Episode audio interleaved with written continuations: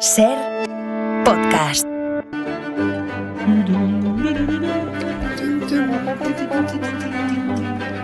Hola Nieves, buenas tardes. Buenas tardes, ¿Qué Carlos, tal? ¿qué tal? ¿Has descansado? muy ¿Estás bien? ¿Forma? ¿A Sí, tope? sí, sí, todo, todo estupendo, Bueno. todo muy bien, muy contenta. Yo no sé si aquí tendríamos que pedirle ayuda a Isaías, no lo sé. Pero bueno, es verdad que las palabras pueden adquirir significados muy distintos según cuál sea el contexto. Hoy, por ejemplo, hoy conjugamos el verbo levantar. ¿Qué dices? Pues vale. Poca sorpresa, ¿no? Bueno, pues no. No. Lo que para algunos, bueno, para la mayoría no pasa de ser un movimiento físico de abajo arriba, levantar, para un rey, para uno en concreto, se convirtió en sinónimo de exhibicionismo, de ceremonial y de cursilería. Bueno, no en vano, a Luis XIV, y los siguientes ya lo saben, Neves le bautizó hace tiempo como el rey repollo. Y, y- y- y hoy tendremos, creo, algún argumento más para pensarlo. Rey repollo. Es que me hace mucha gracia oírtelo decir a ti, ¿sabes? No, a mí me sale, pero bueno. Pero bueno, Tira, va. sí. Sí, mira, lo de hoy además es... mm, Es una recogida de miguitas eh, que dejé con Rafa Panadero. ¿Con un Rafa? día que tú Sí. no- sí, sí, pues no, no pudiste estar tú ese día en la, Mm. en la sección por un viaje o algo. Creo que fuisteis a Canarias, creo recordar. Puede pero bueno, ser, es igual, puede ser, sí, sí. Fue hace, hace poco más de un mes. Cuando estuvimos hablando de la muerte de Carlos III y de, y de cómo la costumbre en Borbonia era nacer, comer, vivir y morir en, en público. Así tenía que ser porque era como contemplar la evolución de un ser divino, eh, que era, que era el rey. Dije que algún día teníamos que contar cómo era un día en la vida de Carlos III, aunque era absolutamente vulgar si lo comparamos con una jornada en la vida del repollo de Luis XIV, porque eh, lo de Luis XIV eso no era un día, eso era un circo de tres pistas, cada vez que la evolución de este hombre cada día por allí. Los Borbones españoles, aunque son más cutres que los franceses, se trajeron las mismas costumbres de, de Francia e hiciera lo que hiciera el rey, siempre tenía que haber gente mirando, exceptuando, Ay, exceptuando, eso- a- no, no, espérate, A a, ver. a veces, no siempre, ¿eh? esos momentos en los que estamos pensando en lo que todos estamos pensando. Y, eh, y exceptuando también eh, en otros mom- momentos, como por ejemplo cuando operaron de hemorroides a Luis XIV, esto ya lo contamos hace mucho, en 2019, pero incluso en aquel incómodo momento, diez personas, incluida su amante favorita, contemplaron al rey culo en pompa. ¿Pero y eso? Mientras- no- la verdad es que es una historia muy divertida, ya la contamos hace mucho con todo lujo de detalles. Estuvo muy graciosa porque gracias a la almorrana de Luis XIV nació el Real Colegio de Cirujanos de, de París. Ah, mira. Esa, almor- esa almorrana dio lugar a, a- a todo eso. Mm, lo mismo otro día lo recordamos, ya lo veremos. Pero hoy lo, a lo que vamos a lo que vamos a contar hoy es cómo era al detalle una jornada en la vida del Borbón más esplendoroso y pijo que recuerdan los tiempos, que es Luis XIV, el repollo de Versalles.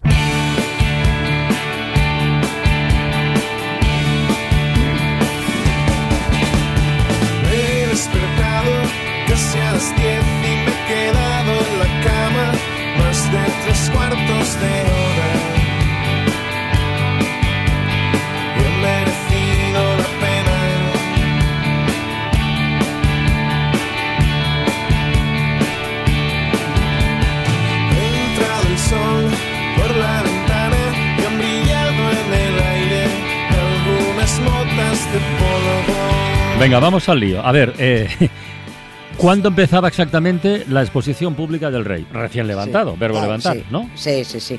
Ahí, de ahí, de ahí viene, de ahí, de ahí lo que has dicho. Empezaba a las ocho y media de la mañana, Hmm. en punto.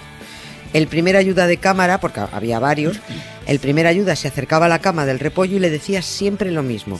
Señor, es la hora. Esta ceremonia tenía un nombre que era Le Ver du Roi. Eh, dicho finamente que es la levantá, Ah, como la como la Macarena. Macarena, ¿no? sí, sí. Al cielo con ella. Le Ver du Roi. El levantamiento del rey duraba una hora. Lo aseaban, lo peinaban, le le vale. colocaban bien la peluca, lo vestían. eh, que, que estoy. Hay que tener en cuenta que llevaba su tiempo con tanta puntillita, tanto lazo y tanto, tanto encaje. E inmediatamente después de tenerlo preparadico, bueno, a rezar. Las primeras plegarias del día eran en su habitación, siempre. Y mientras en las antesalas del dormitorio real había ya decenas de cortesanos, podían ser 40, 60, 70, dependiendo del día, que estos tendrían que haberse levantado, calculo yo, pues a las 7 por lo menos, para estar allí haciendo antesala. Esperaban apelotonados a la espera de ser recibidos en la habitación del rey cuando terminara la levantada. Entraban por riguroso orden de categoría, primero los príncipes, los amigos íntimos, los nobles, luego los cortesanos más vulgarcitos. Entraban además de seis tacadas cada mañana, o seis entradas que se llamaban. Si había mala suerte te quedabas fuera y ese día pues no te recibía. O podías tener un permiso especial del rey para, para poder entrar antes que los demás, mientras el rey estaba sentado en el váter. Esto es muy grande. Eh, sí, esto es muy grande. Entonces no se llamaba váter ni se llamaba retrete. Se llamaba la chaise perchée, silla cómoda. Porque en realidad era un sillón, tú veías al rey sentado en un sillón con un agujero en el centro del asiento. Y ahí sentado en la taza del váter, mientras tal, eh, él Sí. recibía a la gente y despachaba. Sí, sí, sí, fin. despachaba, Bueno. despachaba. Bueno, Eh, en fin. a ver, es que mm, A cagarse. Al margen de esta absurda recepción en el váter, eh, lo del ceremonial este que estás contando, ¿venía de antes o fue idea del, del rey Repollo? No, no, lo- a- ceremoniales de los reyes es que ha habido siempre. ¿Pero tanto? Siempre, pero este no, este es que era especialito.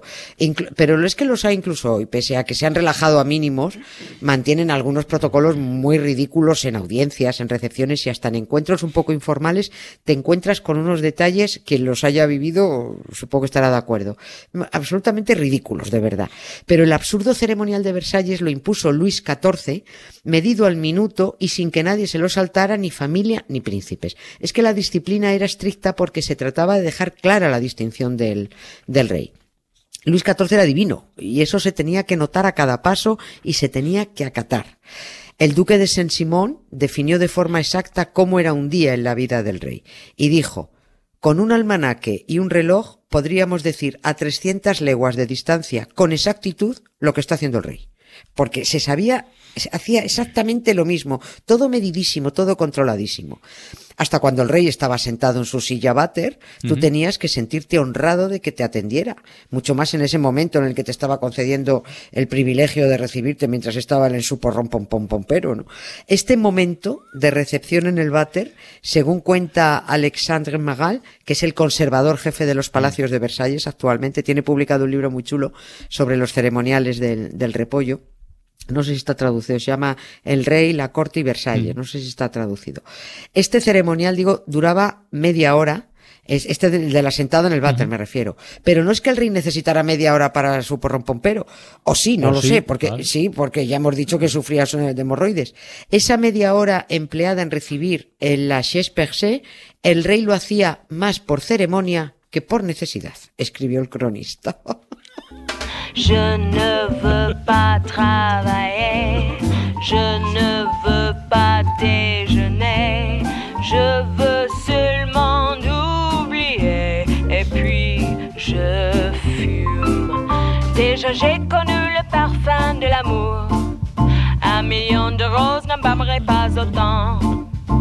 Maintenant une seule fleur dans mes entourages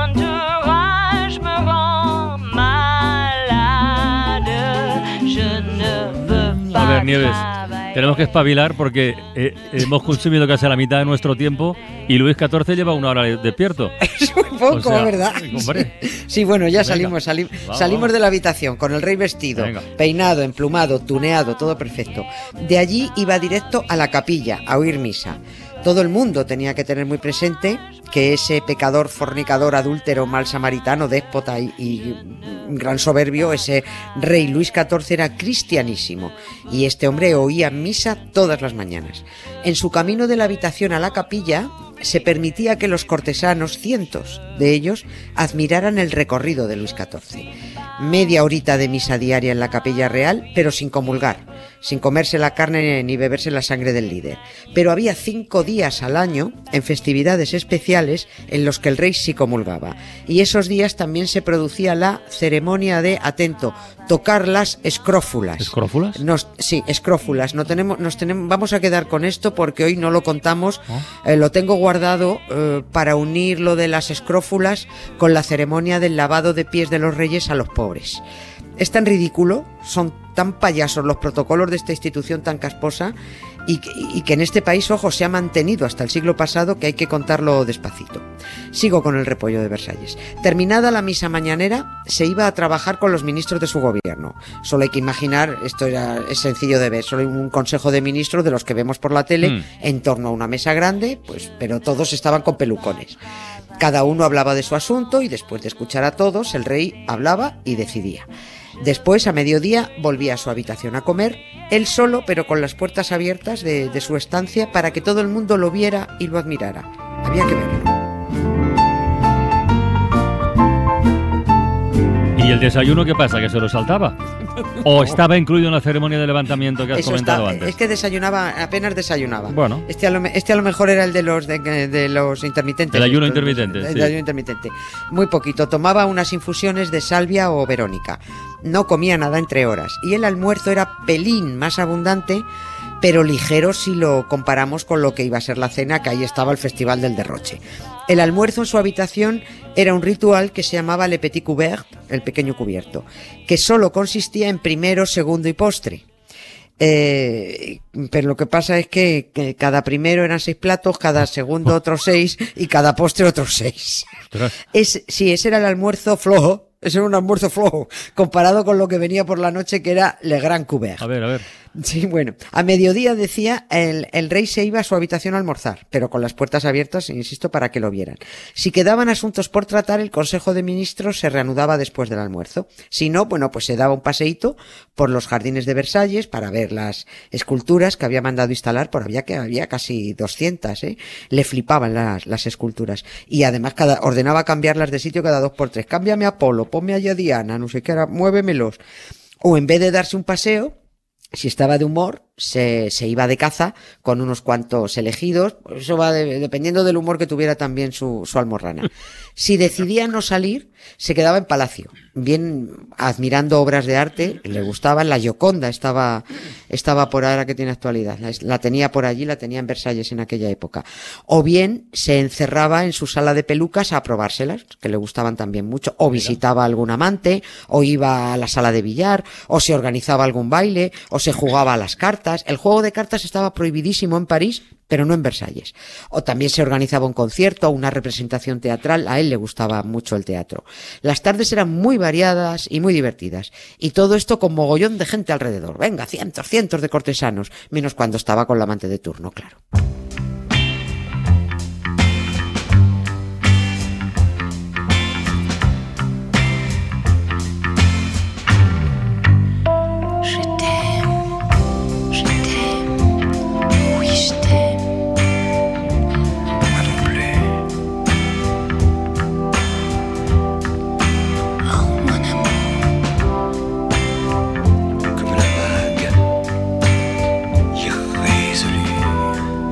Estoy viendo con el pelucón al son de esta canción, de la música. Le, le- le estoy viendo, de verdad, ¿eh? Sí, sí, sí, pues es Sí, que sí, ni se lo pim, quitaba pam, para pim, esas pam, cosas. pim. Oye, eh, por cierto, ¿a qué hora era la cena? ¿En A Versalles cenaban pronto o tarde? Tarde, tarde. Tarde, está a muy 10 de la a noche es tarde, sí, A sí. las 10 de la noche, sí. En la mesa Luis XIV se sentaba solo, solo a veces invitaba a que lo acompañara algún miembro de su familia cercana o bueno, algún privilegiado. La cena era a base de varias sopas, varias ensaladas, le flipaban las ensaladas, varias clases de asados, varios postres dulces y frutas muy variadas. Era un festival. Así que cómo no iba a tener hemorroides este hombre. En Versalles había 324 personas cocinando solo para el rey. Sea que eso era diariamente un despliegue alucinante. Durante la cena, que nunca duraba más de una hora, podía haber varias mesas auxiliares para los cortesanos que el rey había autorizado que, cenaran y al lado, lo miraran y, y lo admiraran. Y decenas de criados, decenas, cambiando platos, cubiertos, recolocando la decoración de las mesas, probando todo para que nadie eh, estuviera, nada, nada estuviera envenenado.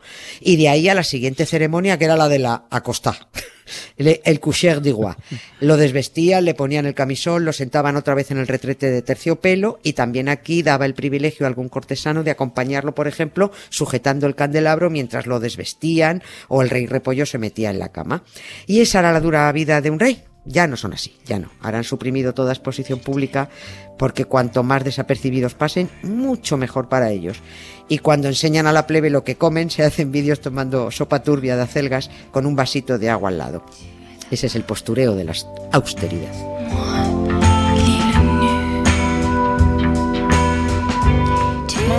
Bueno, pues nada, Nieves, ma- mañana más, ¿eh? Venga, un beso, hasta mañana. Para no perderte ningún episodio, síguenos en la aplicación o la web de la SER, Podium Podcast o tu plataforma de audio favorita.